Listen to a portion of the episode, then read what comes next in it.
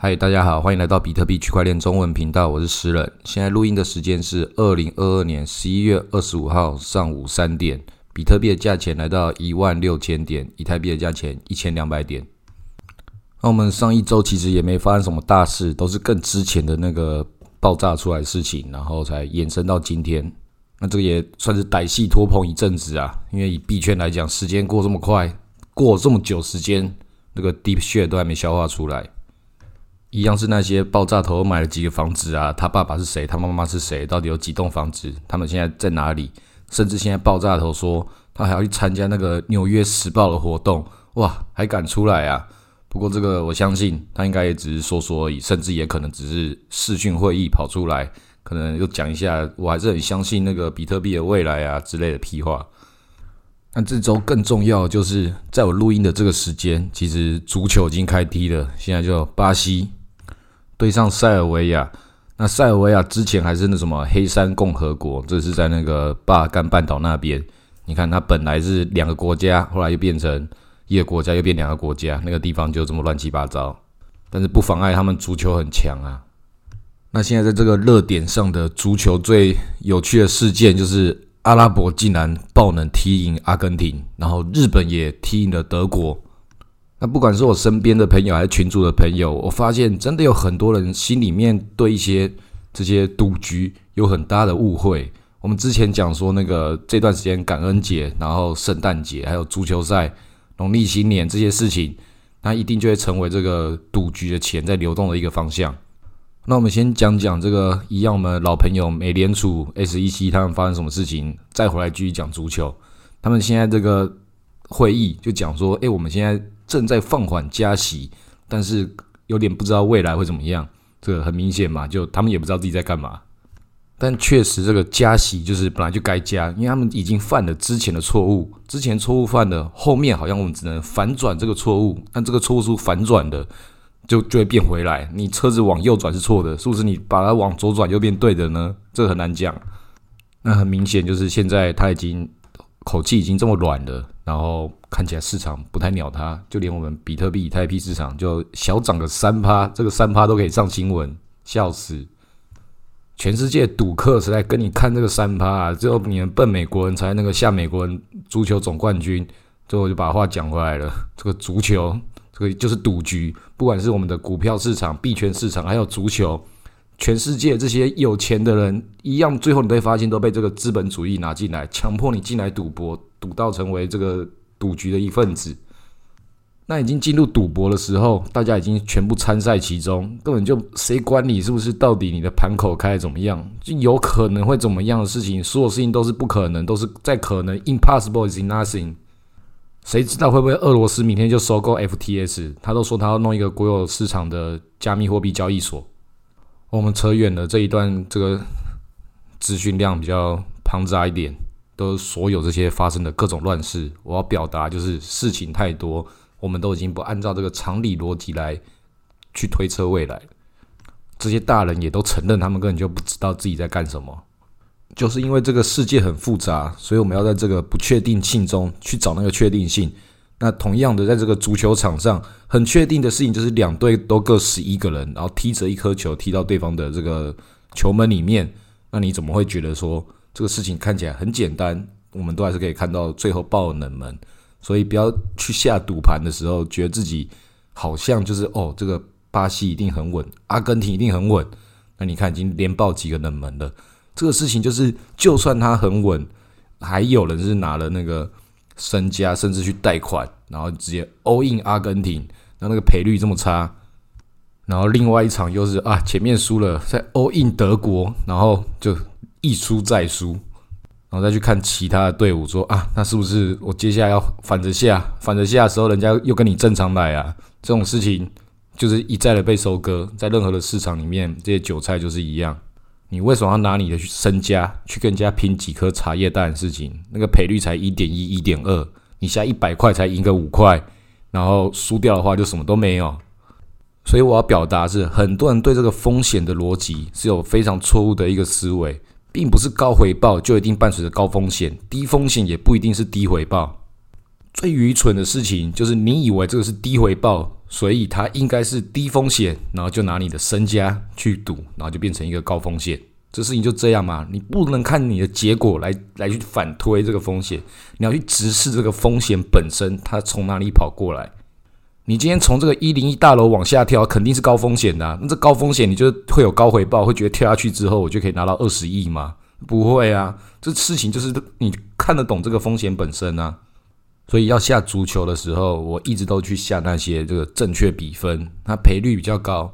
我确实就有下到这个日本踢赢德国啊，那个二比一，那赔率赔率，我觉得当时看觉得哎还可以十几倍，那没有想到啊，环境错了，在台湾的那个运动彩券赔率才十几倍，没想到其他地方很多地方开出五百倍的，少赚了多少啊？那这个代表什么？代表其他赌盘自己开的有问题啊，因为。赌盘他自己也同时，他也是这个风险控制者，他也控制自己的风险在这里。那有些赌盘就会跑掉啊，也赔不起啊，是因为大部分的人都是受薪阶级，都在自己的这个框架里面。老板跟这个资本主义市场告诉你，你的努力跟你的回报好像有一个正相关的这个收入。你工作多少，然后加班多少，可以拿到多少钱，好像我付出越多，我好像可以得到越多。但这个世界更大的框架不是如此。你做那个调控的，跟不同的交互系统之间有很多不同的规则。只有这个宇宙是你的主宰，市场才是你的老师。这个你的老板不是你的老板，大家都是韭菜。我们都只是劳动力市场的一个商品。这个不是说你自己认为说你是这个其中一个投资者，在这个数据之中，他们是把我们归类为商品啊。你是劳动力。那现在这个美国市场就在讲说。劳动力市场现在依然坚挺，这些人怎么还继续在工作啊？他们现在想要做的调控数字，就是要让这些人去释放到劳力市场之中。你们总还可以领到薪水，这样对我这个数字调控是不行的。你怎么可以花得起钱？你必须要那个受不了，要没饭吃了，这样你的劳动力价格才会降低啊，这样我们的经济才可以复苏啊。这个听起来就很奇怪，到底这个数字你怎么是这样子看的？你怎么这样子看人的？但是没有办法，他们就是看着这些数字做他们觉得应该对的事情。那确实，在这个最近的时间，就是刚前面讲，大家都不知道自己在干嘛了。这个赌局，我们也只能等它往下消化，消化到一个下一个阶段，大家都看得懂，好像可以重新再来的一个方式。然后也同时，所有人都在等待，是不是还有下一个黑天鹅？大家都开始有点那个 PTSD，很怕再来一个什么东西。但是。接下来如果有什么样更大的坏事，它可能也同样都是好事，因为事情乱到一个程度的时候，这个市场有自己重新把它清理的一个机制。只是在这一次的这个大结算、大清算之中，可能那个要清算的更高阶级就已经开始到国家政府这些大人身上，因为他们没有把他们之前的工作做好啊，所以本来是下面的人去那个当炮灰。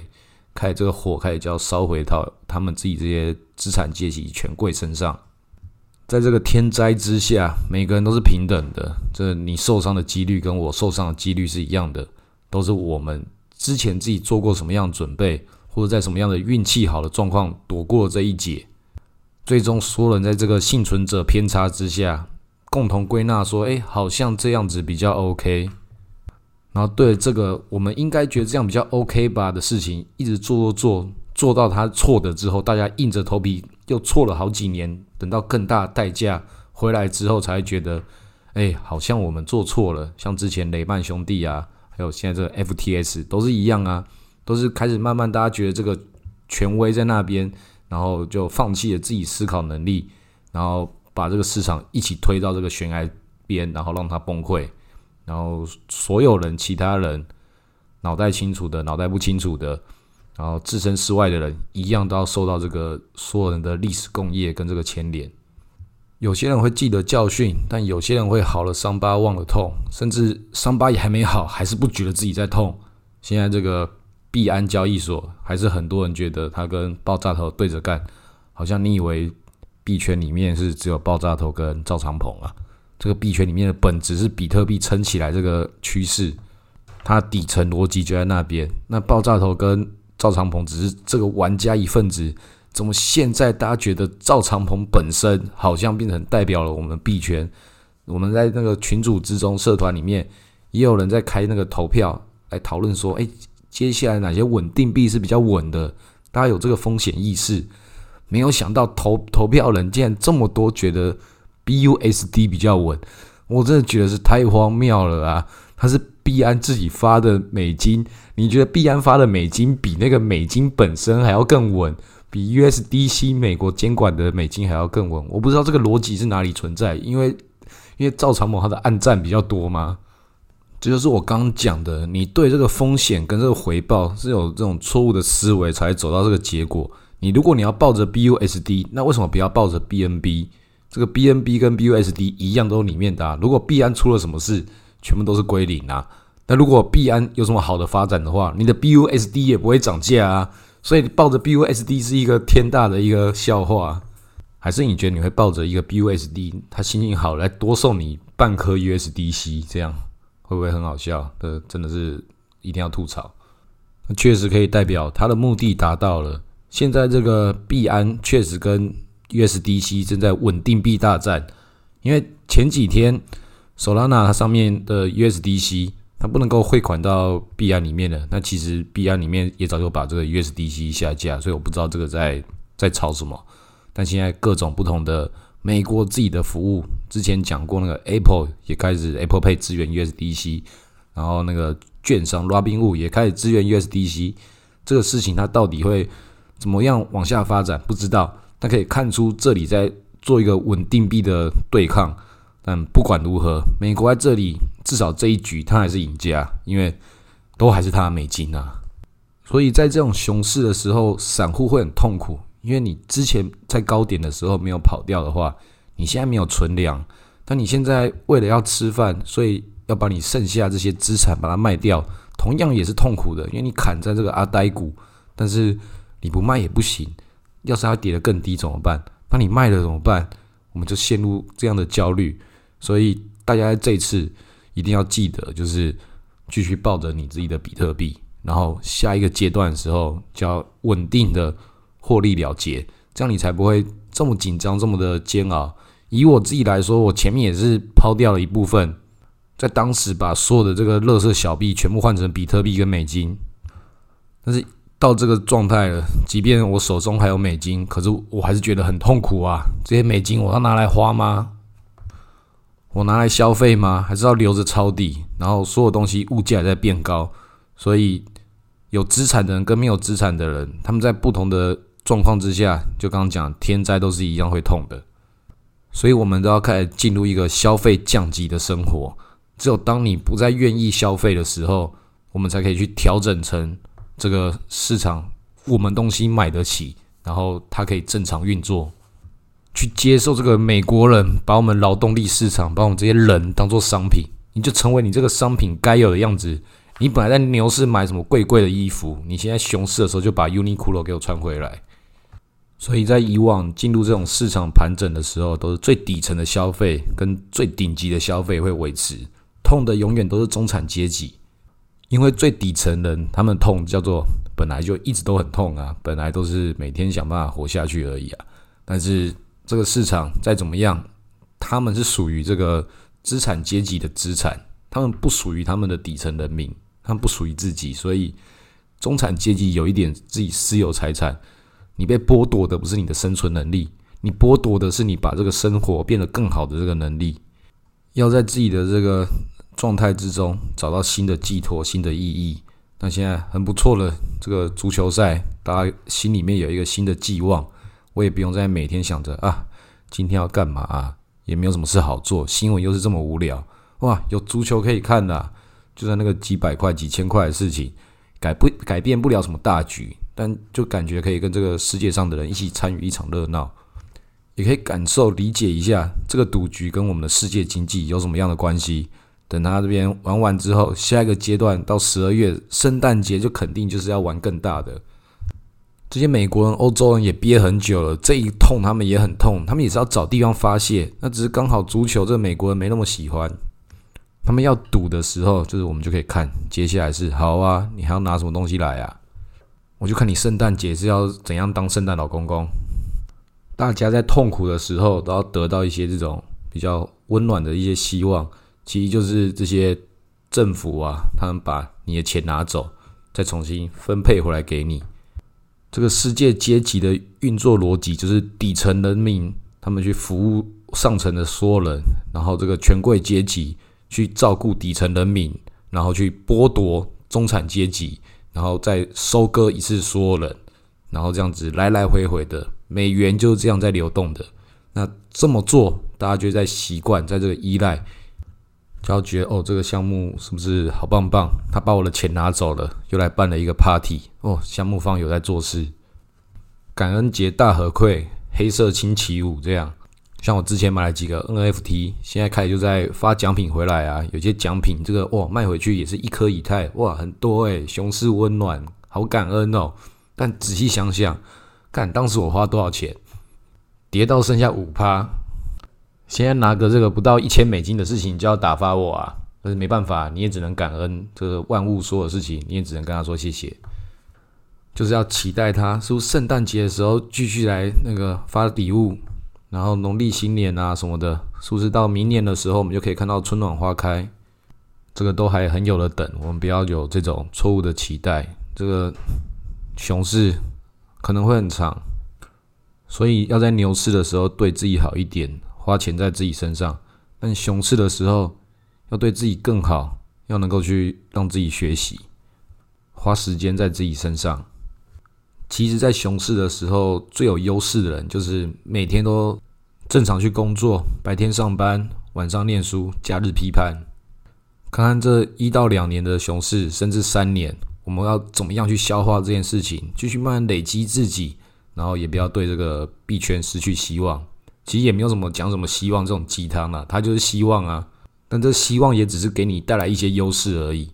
就像你现在有这个不错的工作，可能有不错的学历，这你的人生一帆风顺了吗？也没有嘛。那只是你的所有的这些你所趋吉避凶，找到一个更好选择的一个其中一个办法而已。比特币也只是一个让你跟这个新的世界去做一个新的互动的机会而已。并不能够让你就是哇，我靠比特币我要发财了，我要那个辞掉我的工作。你就算赚了一笔大的，那接下来嘞，人生还有这么长的时间要过，就这一笔大的就要吃到退休啊？觉得要在下一次牛市的时候就要开始把老板给开除了，都要依照这个市场的节律，不同的阶段去布局下一个阶段的可能。在自己的工作上面也是看能不能赚到更多的钱，当一个更了不起的薪水小偷，去累积自己的这个一开始的那个资本，不要在那个轻易的出卖自己的青春。熊市其实也是很值得开心的，正是一个很好累积这个事情的过程。等到牛市的时候，再重新享受这个你丰收的果实。那现在这个熊市对我来讲是不是痛苦的？也是啊，因为我既没办法赚到钱。但是我也没办法，那个把心给平静下来，因为大家心都很燥，你要做事情也都是啊，也只能等大家都冷静了，把这些 deep shit 都消化完了，才可以好好想想下一个阶段要干嘛。所以也不能做什么事情，有时候你什么事情都不做选择，可能比你像个无头苍蝇一样随便在乱晃都还要更好。也可以复盘一下你以前做过的一些决定，你有哪些事情是做对的。然后把这个历史给记下来，有一些我以前的节目也可以去回头听一下。我自己有时候会看看我当时的想法跟现在有什么样的差异。那回到当下的时候，也是去做好我现在能够做出什么样我可以不用后悔的选择。有些选择不一定会得到好的结果，但是你不会后悔。会后悔都是自己保持着一些怀疑，甚至觉得可能有点愚蠢，但是不知道什么样的其他动机。什么样的状况之下怂恿你啊，让你去做出这个你以为会有什么样回报的选择，然后最终得到不好的结果？像是 FTS 这一次，很多人都很自责，就是因为他们觉得想想自己好像太蠢了，怎么会被骗呢？也会有些人就觉得没有，我还是很尊重爆炸头，很尊重那个直接之前推我的 KOL，因为他们并不是尊重啊，而是他们不想承认自己犯过的错误，还在自我的催眠当中。所以不要把这种情绪去对别人指责，对自己指责，而是只是做一个理性客观的分析。你的分析不一定是对的，但是最重要是要你要把这个自我思考能力把它抓回，抓到自己身上，不要再重新的去看哇，是不是谁好厉害，赵长鹏好棒，你可以这样觉得，但是你可以用分析的，不是用催眠的。那不管最后你得到什么样的选择，它也只是你作为下一次选择的一个参考而已。就像这个阿拉伯踢赢阿根廷，我就不觉得他下一场就一定会赢了，我就要对着他反边下。那我更期待就是伊朗对美国这个赛局，这一场我一定他妈我一定下伊朗，我就要跟你情绪对着干，我就绝对不想要看到那些美国人很爽的样子，我就是要下伊朗赢。好，今天录到这里，谢谢大家。